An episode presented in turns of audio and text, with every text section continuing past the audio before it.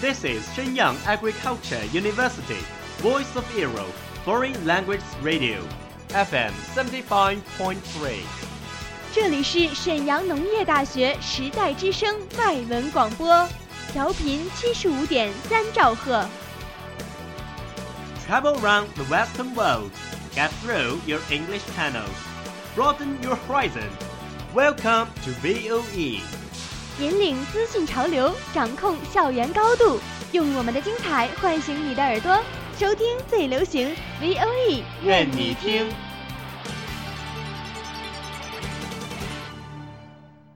I remember the first film that I ever watched was Titanic. Three-year-old, having completely no idea what was it talking about. The only scene I remember was Jack and Rose standing at the very front of the boat, talking. Then I grew a little older. I got to know about some animated films like Finding Nemo and Toy Story and Wall-E. Wall-E was my favorite. Eva. Eva. Over the past 20 years, I watched hundreds of films. I love to explore the depths of the character and I'm fascinated by the stories. Movies allow you to escape into another person's life and experience situations you wouldn't normally experience. There's nowhere better to lose yourself than in film. You can be a character in any country in any time period. Some of the greatest films I've seen have never left my heart and soul, and I hope they never do.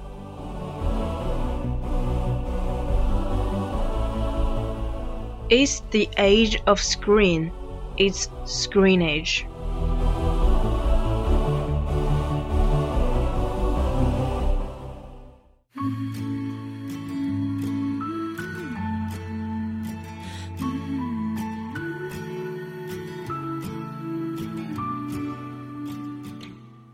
Hi, my dear audience. Welcome back to our screen age. Are you ready for our new adventure? I'm Elizabeth. I'm Bob. You look excited today, Elizabeth. You walked so fast, just like a flash. What's the matter with you? Because my dream is to be the Flash, to be a costume superhero crime fighter with the power to move at superhuman speeds. Just become a spin-off from Arrow, existing in the same fictional universe. You said just like The Flash on an American television series developed by writer and producer Greg Berlanti.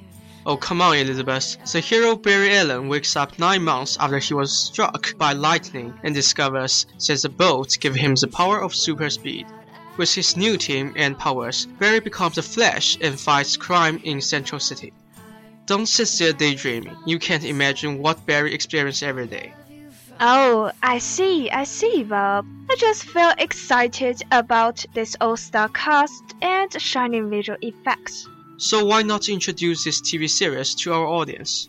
Okay, Barry Allen is a Central City Police forensic scientist with a reasonably happy life. Despite the childhood hurts of a mysterious red and yellow being killing his mother and framing his father. All that changes when a massive particle accelerator accident leads to Barry being struck by lightning in his lab. Coming out of nine months later, Barry and his new friends at Star Labs find that he now has the ability to move at superhuman speed. Furthermore, Barry learns that he is but one of many affected by that event, most of whom are using their powers for evil. Determined to make a difference, Barry dedicates his life to fighting such threats as the Flash. While he gained allies he never expected, there are also secret forces determined to aid and control him for their own agenda. Sounds excited, and their alliance impressed me deeply. Barry said, My name is Barry Allen, and I'm the fastest man alive. When I was a child, I saw my mother killed by something impossible. My father went to prison for her murder. Then an accident made me the impossible.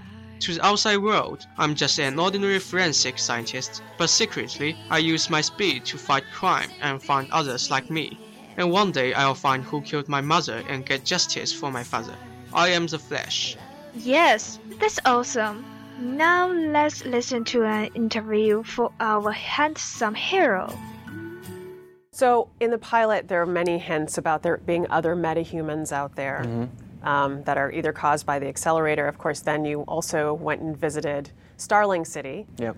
Do you have an indication as to like what's to come for the kinds of metahumans that you're going to be facing? I know we're gonna have some pretty cool villains, and they're all kind of yeah, they're coming. They all got their powers the same night I got them, and they were doing like I was in my lab and I was doused in chemicals and struck by lightning, which created my super speed. And these villains were doing well, kind of whatever they were doing the night of the accelerator explosion that developed their powers, and it's cool how they're kind of in their own way, creating origin stories that have never existed for a lot of these bad guys, but using it to create these colorful bad guys that have always existed in the Flash comic. After Arrow came out, there was a lot of talk of Stephen. People were like, what, what, what is his workout? Yeah. What's his diet? Yeah. That kind of stuff. Is there anything that you have to do specifically? Um, yeah, well, mine's going to be, I think, a less interesting topic for conversation because it's not.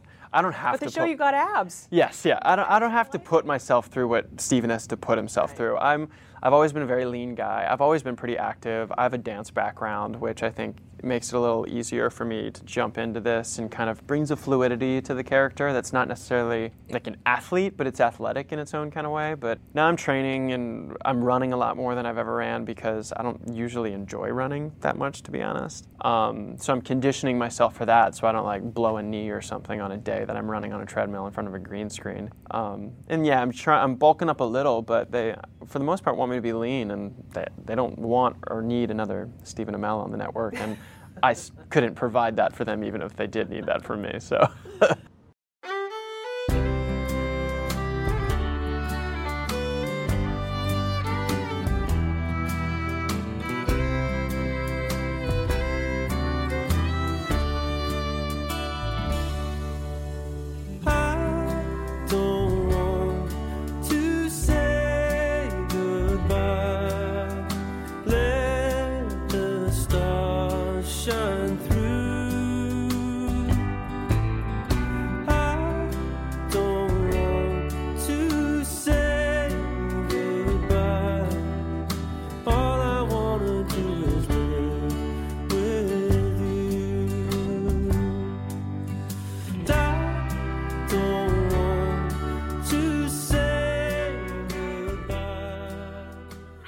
How attractive Deborah is. I just want to put it out there that this show is absolutely entertaining.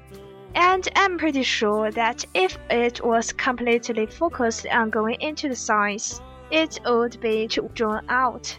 It works perfectly how it is because it's not just about the science aspect of how a man can run that fast. It's a lot more optimistic and cheerful than Arrow and a lot of other shows that are on nowadays. I like how different it is. It seems that you have a burning passion for it, but I agree with you. I like all of the actors, and the show is really coming together. I'm excited to see where the storyline is heading. I love the chemistry that Grant Gustin and Jesse L. Martin have.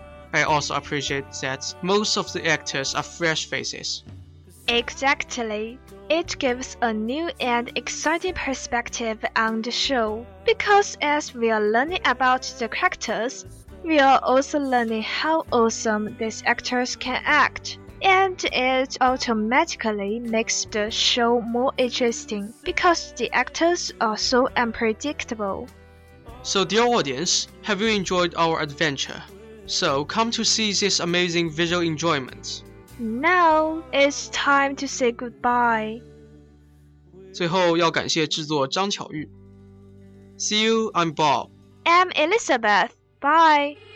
We are, we are not your ordinary family, but we can all agree that we are. That's all of today's program. Thank you for listening. 如果你喜欢我们的节目，您可以在荔枝 FM 搜索 VOE 外文广播电台，为您呈现精彩往期节目。我们下期再见。